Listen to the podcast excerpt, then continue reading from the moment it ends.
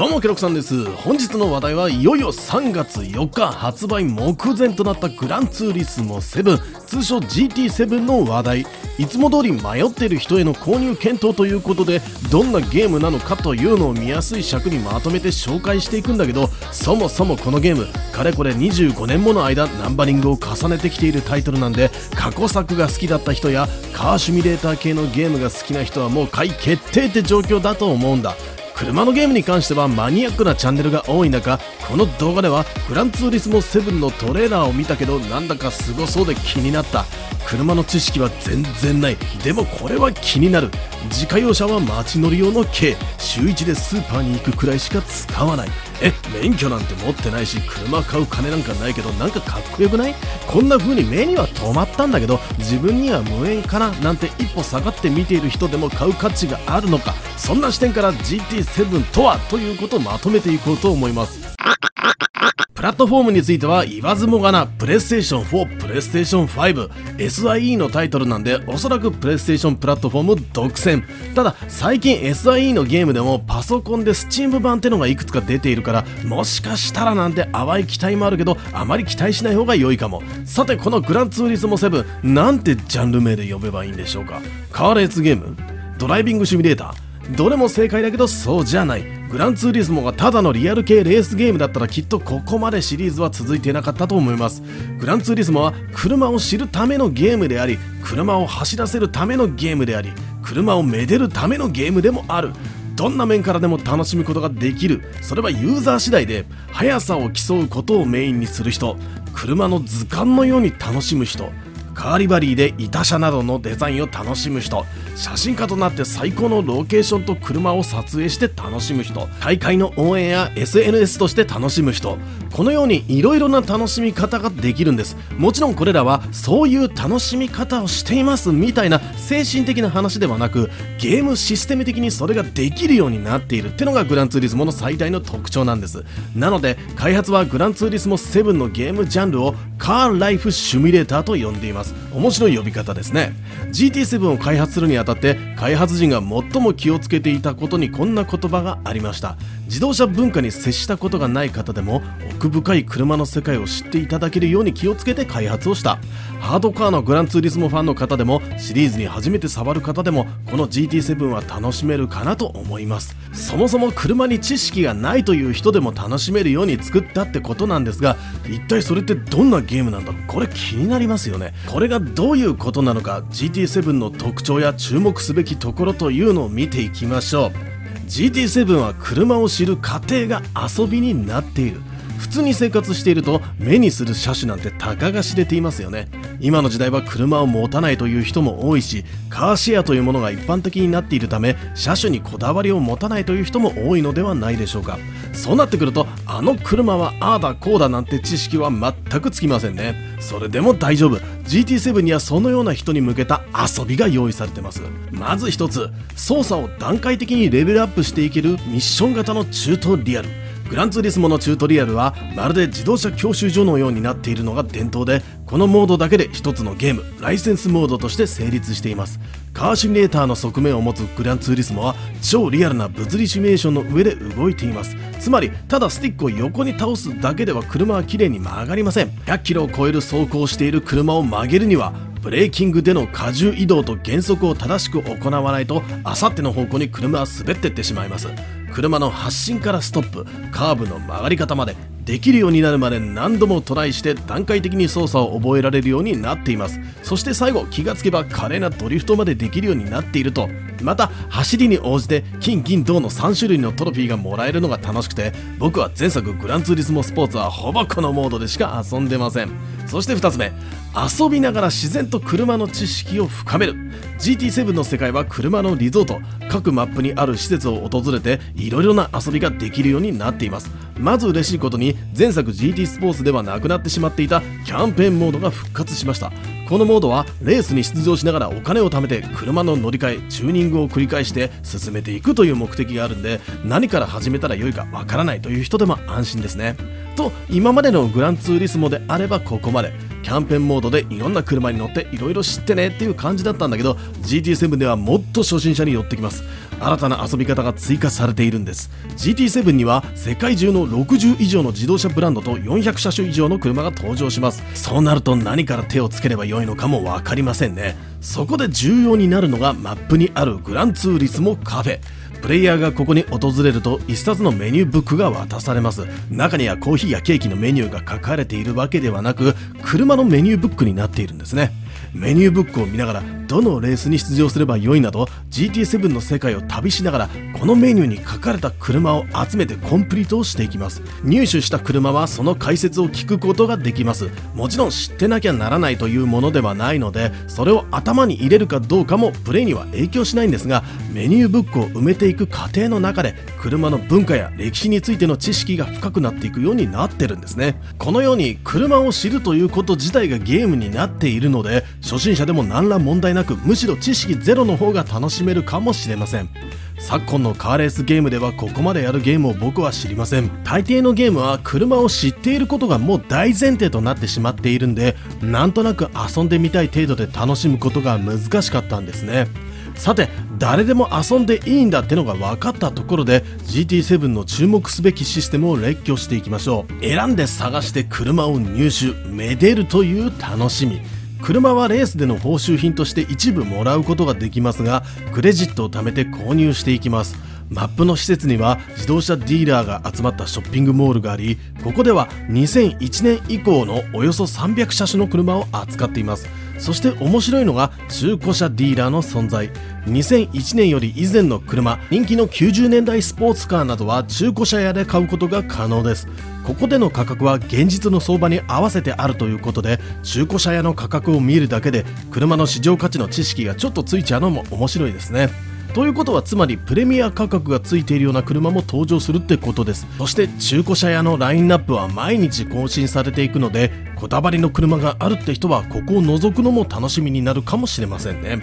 さらにマニアックな人に向けたもっと大昔の伝統的な車を集めたレジェンドカーディーラーというものもあるようです。100年も前の車などをリアルな音とグラフィックと操作感で楽しめるのは GT7 ならではの特徴となるのではないでしょうか。もちろん購入した車には自由にデザインをいじったりチューニングしてパワーアップさせたりということが可能です。チューニング要素については60種類以上のパーツを使って調整することができます。知識がない人でも楽しめるように購入したパーツは基本的に装着するだけでベストな能力を発揮できるようになっています。もちろんマニア向けにものすごく細かく車の設定を変えることも可能です。自身でカーリバリーを作成すればアニメキャラのいた車を作ることも自由自在。過去シリーズからおなじみの機能なんですが GT7 からは今までデカールが貼れなかった場所にも貼れるようになっているとのことなのでより職人さんたちの活動は盛り上がりを見せてくれるのではないでしょうか。もちろん自身がデザインしたデータはゲーム内のオンライン要素で公開することができます。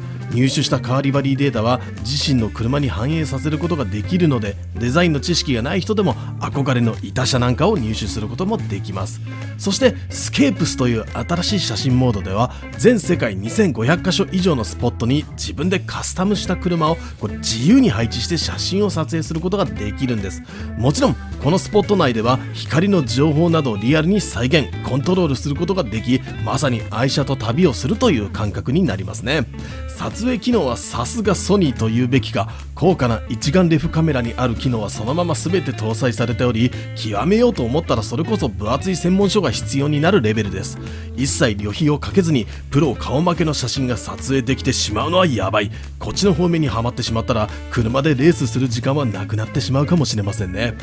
遊び尽くせぬ多彩なコースがアップデートで増える。走ってなんぼの車という考えもできますよね。走れるロケーションは大いに越したことはありません。GT7 では初期の段階から34のロケーションと97のコースレイアウトが登場します。しかもこれアップデートで今後さらに追加されるっていうんだから驚きですね。コースは実在するものから架空のものまで。架空のコースでは過去のグランツーリスモ1から今日までに登場した架空コースからラインナップされるようです。シリーズを通して遊んでいる人は最新テクノロジーで復活したコースにどんな感想を抱くのでしょうか。これらのコースを時にはオンラインバトルで走ったり CPU とレースをしたりコースや車の挙動を楽しむために一人のんびりと走ったり自由自在に楽しむことができます。豊富なオンライン要素。オンラインで他のプレイヤーと遊んだりフレンドとレースやミーティングを開催したりオフラインの画面分割プレイで友達や家族と楽しんだり多様な遊び方ができるようになっています。もちろんオンラインでのレースモードはバリバリ自由勝手にカスタムした車を持ち寄ってというものではなくレースごとにちゃんとレギュレーションがあります。車種のクラスやパワーが限定されたりタイヤが指定されたり街乗り用の車が大好きって人でもちゃんとそれ用のレースで楽しむことができるようになっています。前作 GT スポーツの戦績データをそのまま引き継ぎモード名もそのまま GT スポーツモード。世界中のプロ e スポーツの選手の大会を見たり楽しみがいっぱいあるんです。グランツーリスモ7はゲームでありながら車を中心としての SNS でもあるんですね。天候シミュレーターがすごい。最後の注目ポイントがこれ。GT7 だからこそ体験できる仕様。このゲームは挙動も音も全てリアルそのものにシミュレーションされて再現されています。中でも特にすごいなと思えるのが空と気候。コース内で見える空や背景ってのは他のゲームであればただの背景でしかないんですが GT7 のこだわりはすごかった。ゲームというカテゴリーを考えなければこれだけで1本のツールとして売り出せるのではないかと。映像は次世代機向けに作られたゲームだけあってグラフィックは最高峰に美しいというのは言うまでもないのですが僕的にすごいと思うのが天候に関して膨大な過去の気象データを使い地球規模でのリアルなシミュレーションをして再現しているということ。コースを何気なく走っていると空には雲が浮かんでいます。これはただ表示されているのではなくその地域の気候現在の時間気温地表温度気圧などさまざまな自然条件からリアルタイムに生成されていくんです。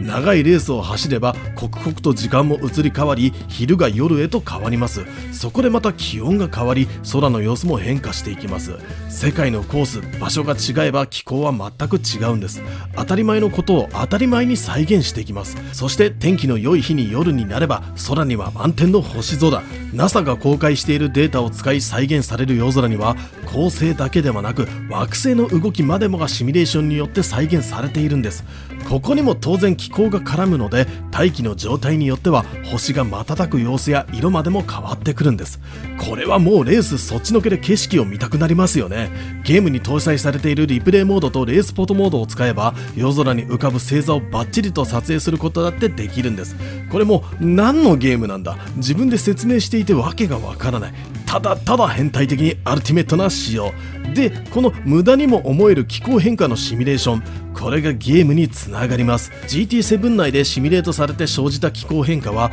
車の走りを再現している物理シミュレーションに大きな影響を与えます。路面温度や湿り気など様々な要因がタイヤやボディを通じて走りの感じが変わってくるんです。タイヤの減り具合地面を捉えるグリップ力の変化エンジンパワーの変化やスリップストリームの効き具合気候が違えばエンジンの燃え方だって違うってわけなんですよ。路面の状態もコース内という大雑把なくくりではなく今走っている一歩先一歩先で変化していっているんです。どういうことかってつまり走行中は水たまりすらも全てシミュレートされて生成されそして乾いていくということなんです。今日の調子というやつがプレイヤー自身の体調以外にも発生する気にしなければ気づかない。気にし始めたらとことん気になる。こんな車ゲームやったことありますか？そんなリアルな仕様を聞いたら嫌でも興味が出てきちゃいますよね。ちょっと脱線するんですが PlayStation 5ユーザーはアダプティブトリガーから路面の状態を指先で感じることができます。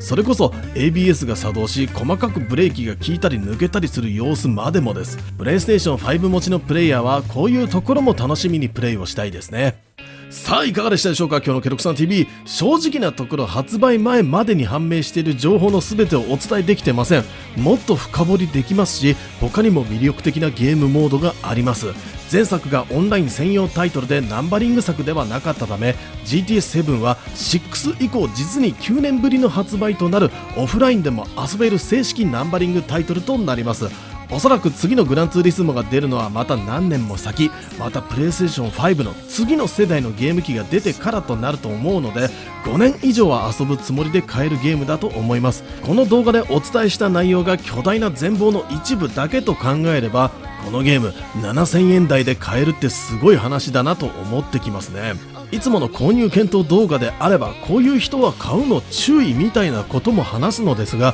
GT7 に関してはちょっとそれが見当たらない。このリアルな車に興味が出てきちゃったとなればもうそれは買いなのかなと僕は思いました。何にせよ2022年3月はレースゲーム満載の月。リアル路線では GT7 コミカルレースであればマリオカート8デラックスの追加コースにチョコボ GP といろいろ比較しながら君にとってベストな一本を見つけてみてください。さあこのゲーム買いますか？買いませんか？ケロクさん TV では新作ゲームやおすすめゲームの紹介気になるゲーム業界のニュースをピックアップしてお届けしたり僕が面白いと思ったゲームの攻略特集など動画またライブ配信にてお届けしています。もしよかったらチャンネル登録していただき引き続きケロクさん TV をお楽しみください。次回のチャンネルも決まったぜ。ケロクさんでした。またね。